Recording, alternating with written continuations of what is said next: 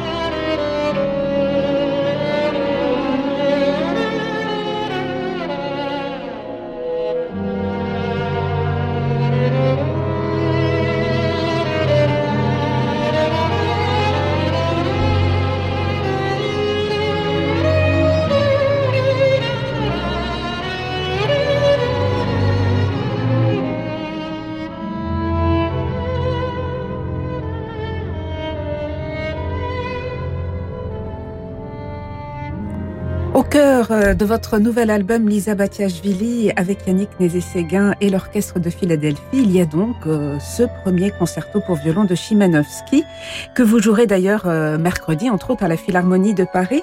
C'est une œuvre d'une grande force évocatrice, d'une grande sensualité avec de sublimes lignes de violon mais aussi de sublimes textures orchestrales.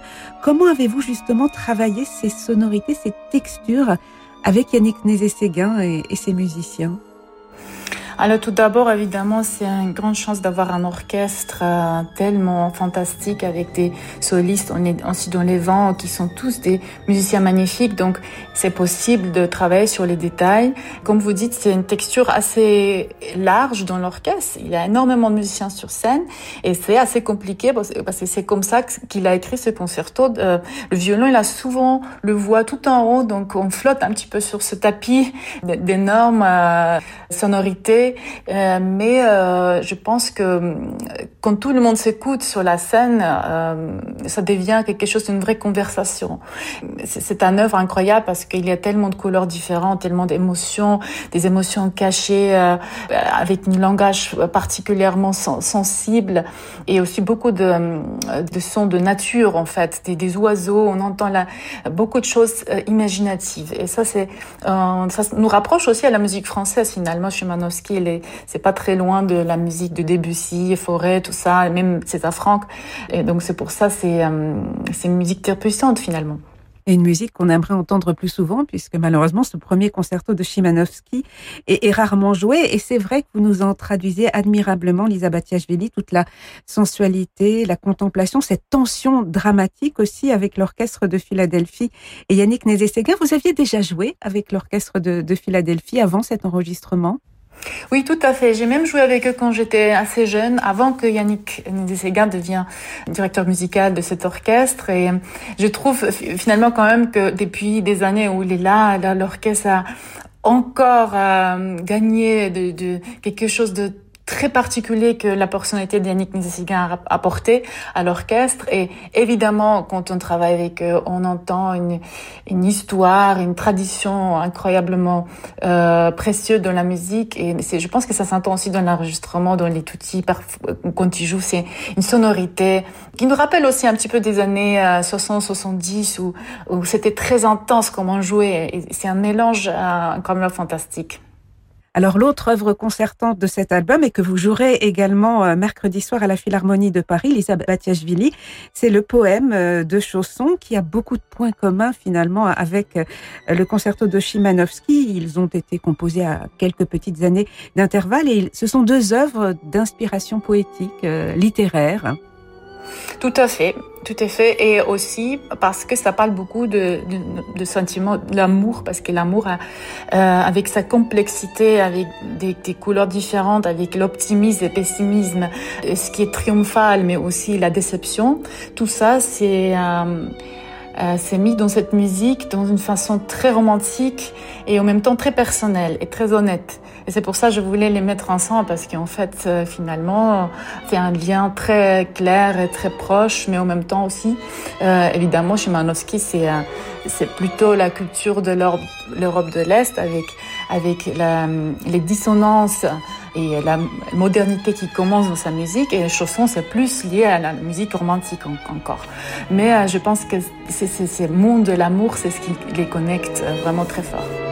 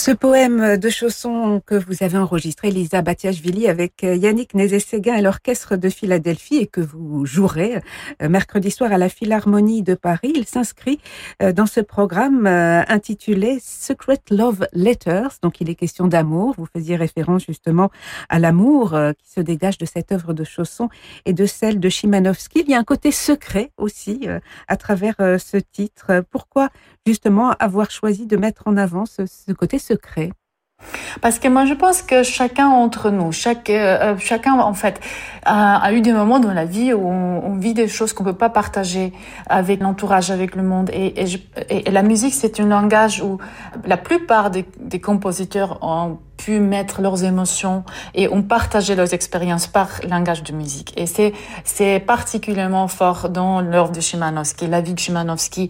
Et, et je pense que c'est c'est pour ça en fait on a cherché quelque chose de vraiment très particulier. Pourquoi cette musique est tellement magique et euh, pourquoi on peut découvrir tellement de choses quand on quand on joue et quand on fait la musique ensemble. Il y a des couleurs qui se présentent qu'on ne connaît pas d'ailleurs. En fait, moi, j'avais cette expérience quand, quand j'ai joué cette concerto première fois, que je trouvais qu'il avait énormément de secrets cachés dans cette musique. Et c'est comme ça on est arrivé sur ces titres. Mais comment fait-on justement en tant qu'interprète pour euh, aller euh, découvrir ces, secrets qui sont cachés dans, des partitions? Comment fait-on pour lire ces messages derrière les notes? Souvent, ça se présente, évidemment, on regarde la partition, mais ça se présente quand on joue et quand on répète avec l'orchestre. Euh, c'est tellement évident, la musique, qu'on peut pas faire autrement que de comprendre ce que voulait dire le, le compositeur. Je pense que euh, dans, dans, la musique Chimansky, souvent pour les, les gens dans le public, c'est une grande surprise parce qu'on ne sait pas toujours quoi attendre à la musique Chimanovski. Mais finalement, c'est la musique tellement mélodique et qui, qui raconte une histoire tellement euh, vivante et, et compréhensible pour le public euh, qu'on ne peut pas faire autrement que de, sentir les émotions avec la composition. Alors les musiques euh, de Chimanovski et de Chausson euh, avec l'orchestre de Philadelphie, mais également celles de César Franck au programme de votre album Lisa Batiashvili, puisque vous avez enregistré sa sonate pour violon et piano avec un jeune pianiste géorgien, Georgi Gigashvili. Est-ce que vous pourriez nous dire quelques mots sur ce jeune pianiste?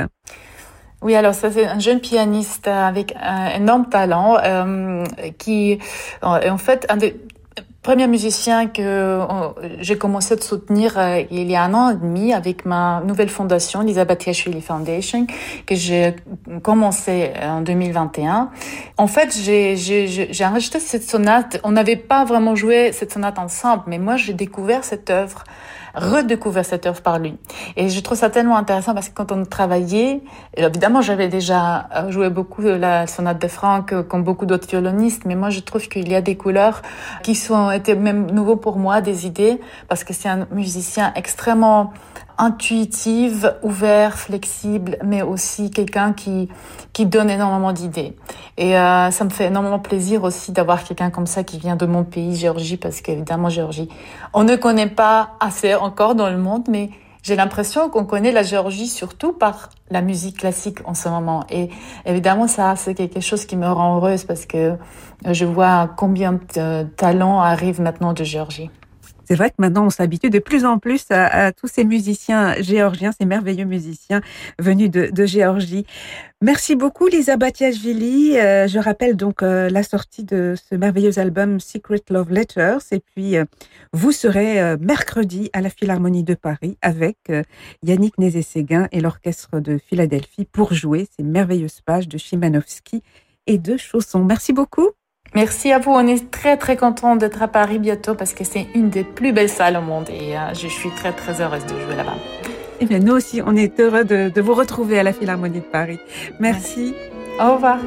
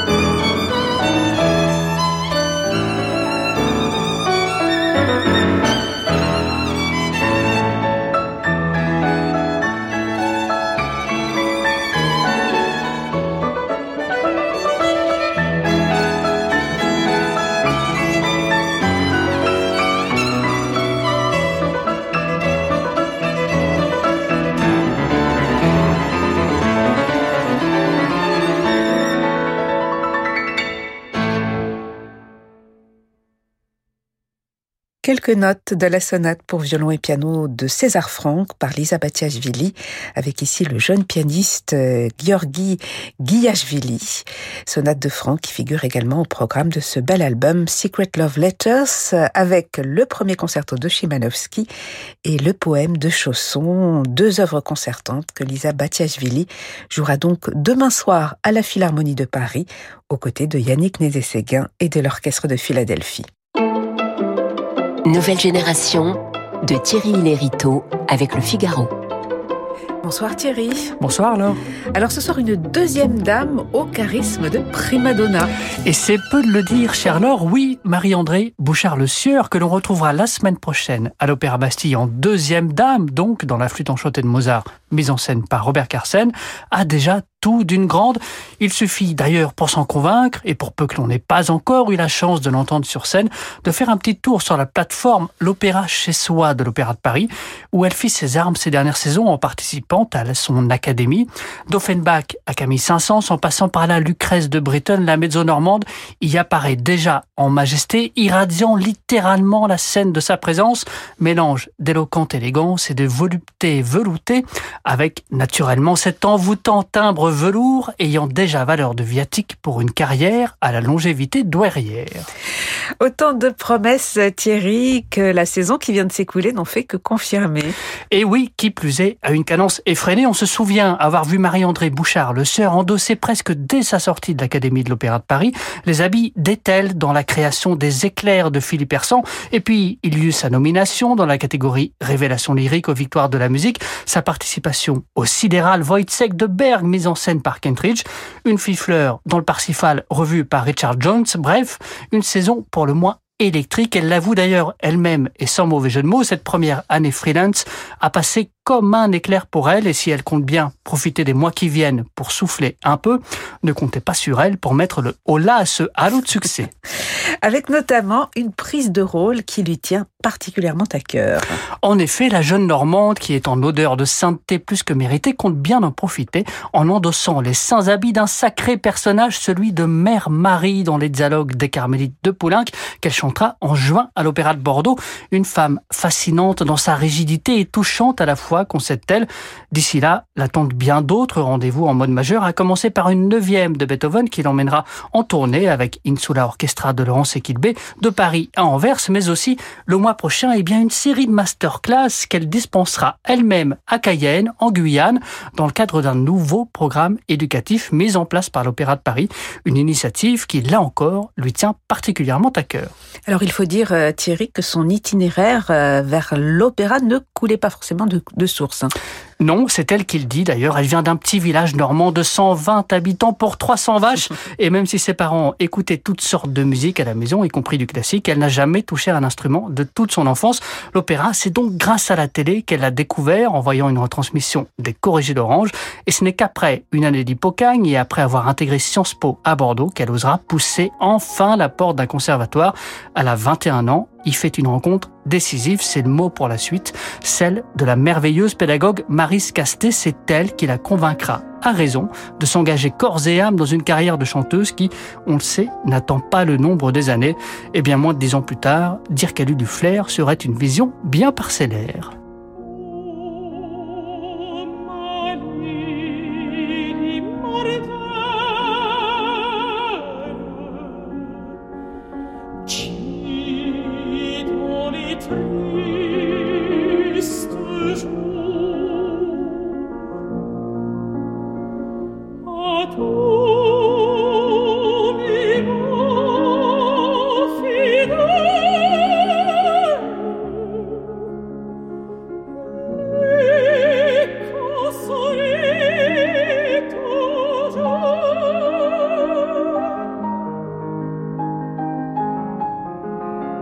Marie-André Bouchard-Le Sueur, euh, le 16 juin dernier aux Invalides avec le pianiste Édouard Lidal euh, dans cette air de Sappho de Gounod à Oh ma lyre immortelle. Merci beaucoup Thierry pour ce portrait de Marie-André Bouchard-Le Sieur. Merci Laure. Et à la semaine prochaine. Merci à Yann Lovray pour la réalisation de ce journal du classique. Demain, nous serons avec Raphaël Pidou et un jeune violoncelliste, Elliot Leridon, qui fait partie de cet octuor talent et violoncelle, octuor qui se produira ce dimanche à l'Orangerie de Sceaux. Mais tout de suite, je vous laisse, comme tous les soirs, avec Francis Drezel. Excellente soirée à l'écoute de Radio Classique.